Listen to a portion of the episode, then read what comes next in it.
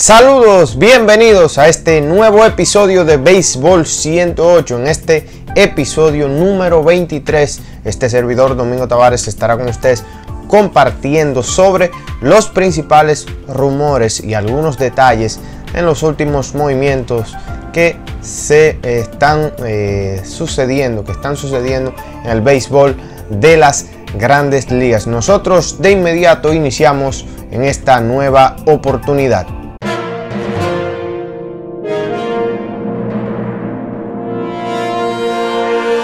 Y ya en esta oportunidad estaremos hablando sobre los movimientos, como mencionamos en la primera parte de este espacio, los principales movimientos que se están rumorando, algunas situaciones en el béisbol de las grandes ligas después de una semana muy eh, con, algunos eh, algunas movilizaciones interesantes, la llegada de eh, Francisco Lindor al equipo de los Mets de Nueva York, además de la reintegración al conjunto de los Yankees de DJ LaMegio y siguen las informaciones sobre los posibles destinos de Trevor Bauer, quien incluso estuvo en su canal de YouTube, estuvo haciendo una eh, breve eh, tipo de, anécdotas, pero también algunos señalamientos interesantes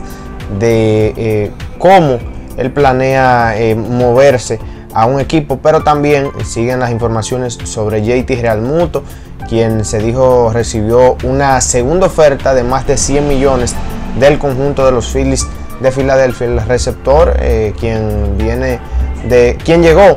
eh, hay que decir, al equipo de los eh, Phillies de Filadelfia, llegó desde los Marlins por principalmente por Sixto Sánchez. Y en este cambio que va a poner en, en, cierta forma en, en, tela de juicio, en tela de juicio, este movimiento realizado porque el conjunto de los Marlins tendrá por varias temporadas a Sixto Sánchez. Entonces, la llegada de JT Realmuto al conjunto de los Phillies de Filadelfia podría eh, verse eh, en cierta forma interrumpida, interrumpida en términos de éxitos colectivos y también para el jugador que posiblemente se esté mudando a otra organización con un contrato multimillonario. Y también hablando de contratos multimillonarios, se dice, se sigue diciendo que George Springer eh, está detrás, eh, bueno, está detrás de un contrato que le pague eh, más de 25 millones por año, ya sobrepasando las cuatro temporadas. Y con lo que vimos de la firma de 6 años, hay que recordar que es una firma de 6 años, comparándolo un poquito con el caso de DJ LaMegio, pero con una cantidad de dinero anual, un promedio de dinero anual eh, distinto al que está buscando eh, George en estos momentos. Y eh, es una pieza muy interesante que podría estar moviéndose a dos equipos, supuestamente se dice. Los Azulejos de Toronto y el conjunto de los Metropolitanos de Nueva York. Hay un punto interesante con estos dos conjuntos porque en el caso de los Mets tienen varias temporadas que eh, han tenido eh, quizás el último que, fue así, regular a tiempo completo y con una eh, muy buena capacidad de defender por encima del promedio. El jardín central fue Juan Lagares, pero sabemos que Lagares en su momento con el equipo no podía batear y las lesiones lo afectaron también, son otra variable que se agrega y esto afectó en cierta forma su, la extensión de, de su vida como jardinero central en el conjunto de los Mets de Nueva York. El equipo probó a Michael Conforto, Brandon Nimo, pero estos jugadores sí producían ofensivamente, pero la defensa le costaba muchas carreras al conjunto y son de las cuestiones que los equipos y las, los departamentos de analítica llevan en consideración porque también, señores, eh, no es solo anotar carreras, es evitarlas también eh, al momento de la defensa, que es eh, también parte del juego. Pero vamos a ver qué estará sucediendo con este jardinero, que como mencioné también, los azulejos de Toronto, los azulejos que con una firma de este tipo pondrían al equipo ya un poquito más de nivel, porque ya estamos entrando en la etapa que la gente estaba pronosticando desde hace varios años, eh, quizás uno o dos años, la de Bobby Chet, Caban Vigio, Vladimir Guerrero Jr., pero también tienen por ahí al, prospecto Nate Pearson, quien es uno de los principales lanzadores prospectos, eh, vuelvo a mencionar, y el equipo se está preparando y también las otras piezas ahí, principalmente eh, Oscar Hernández, tienen jugadores ya un poquito más veteranos como Randall Grichuk y también eh, posiblemente el equipo piense agregar un tercera base. Se dice que ellos tienen interés de traer a, Justin Turner, pero ahí hay un tema con eh, los planes con Vladimir Guerrero Jr., quienes ellos me imagino que están también considerando que Vladimir Guerrero Jr., con la preparación física que tuvo en esta temporada muerta, podría estar retornando como el tercera base eh, regular del conjunto. Pero ya el equipo está dando señales de lo que podría convertirse en esa división, señores. Una división que tiene a los Yankees de Nueva York, quienes tienen un roster muy profundo. Mucha gente tiene algunos eh, planteamientos con respecto a este equipo, pero todavía sigue siendo un roster bien profundo. El de los Yankees, sabemos lo que puede hacer los Rays de Tampa que es un conjunto que siempre está pescando oportunidades ahí, sacándole el máximo provecho, pero está en los otros conjuntos, los otros conjuntos, los Orioles de Baltimore, que ya, ya tienen varias temporadas en su proceso de reestructuración, y los Medias Rojas de Boston, que ya más o menos están en, esa etapa, no, no tan pronunciada, pero están. Y eh, continuando con otras informaciones eh, con respecto al béisbol de las grandes ligas, hay que mencionar que Julio Terán y Aníbal Sánchez, estos dos ya veteranos lanzadores, estarán dando un showcase, estarán eh, siendo visitados en un showcase por diferentes organizaciones, scouts de diferentes organizaciones para ver, para probar cómo están los brazos de estos dos lanzadores veteranos. Ya en el caso de Terán y Aníbal Sánchez, que tuvieron una muy mala temporada de 2020. Sí sabemos que es una muestra corta, una muestra pequeña. En el caso de Julio Terán, 31 entradas y un tercio. Y eh, él estuvo con los Angelinos de Los Ángeles después de nueve años con el conjunto de los Bravos de Atlanta. Pero eh, es un, lanzador con una, curva muy interesante, eh, una de las mejores curvas en el negocio a pesar de que él globalmente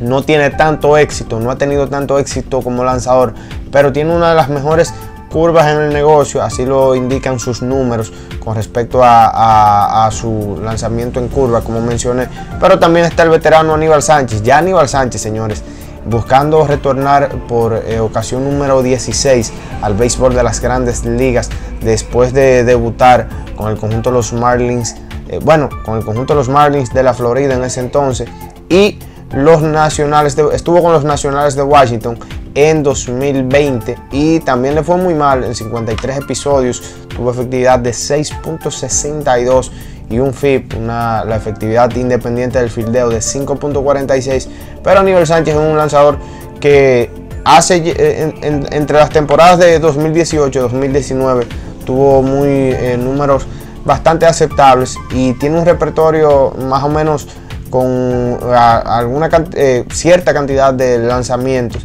que le permitirían todavía intentar eh, mostrar cierta capacidad en eh, su juego que es lanzar y continuando con otras informaciones ya sabemos de la firma de Martín Pérez con el conjunto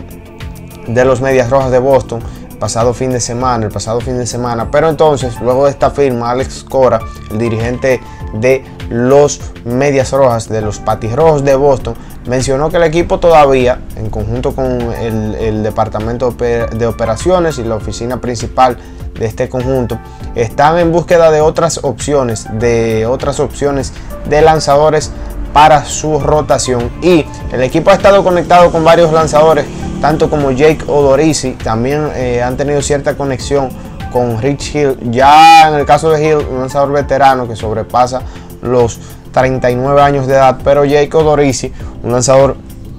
quien viene de dos temporadas con el conjunto de los Mellizos de Minnesota, una,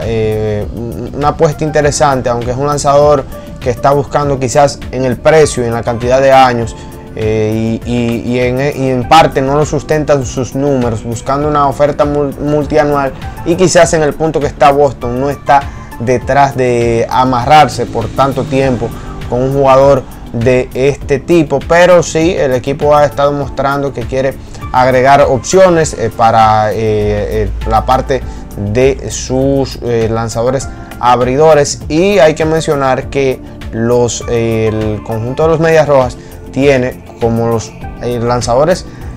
eh, proyectados, los lanzadores proyectados a abrir la temporada en su rotación están eh, Nathan Eovaldi, el veterano Nathan Eovaldi, ya de 31 años de edad, está Eduardo Rodríguez, ya el zurdo Eduardo Rodríguez, quien no eh, tuvo problemas la temporada pasada con el coronavirus. Y están los lanzadores como mencioné Martín Pérez, el zurdo Martín Pérez también y Tanner Hawk, quien vimos ahí en unos partidos por el conjunto de los Medias Rojas de Boston y eh, también la, adquisición en esta temporada baja de Nick Pivetta. Son los cinco lanzadores proyectados a abrir la temporada con el conjunto de los Medias Rojas de Boston. Y ya en esta parte final de esta edición mencionar, eh, hablar un poquito sobre el rumor de Luis Castillo a los Yankees de Nueva York, donde se dice que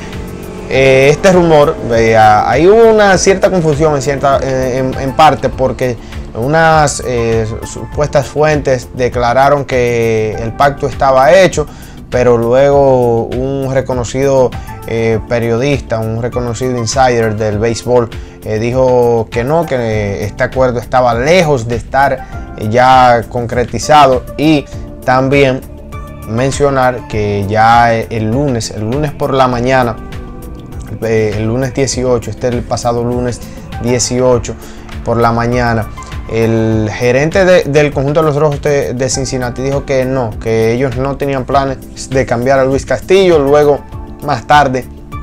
salió un reporte indicando que los Rojos pedían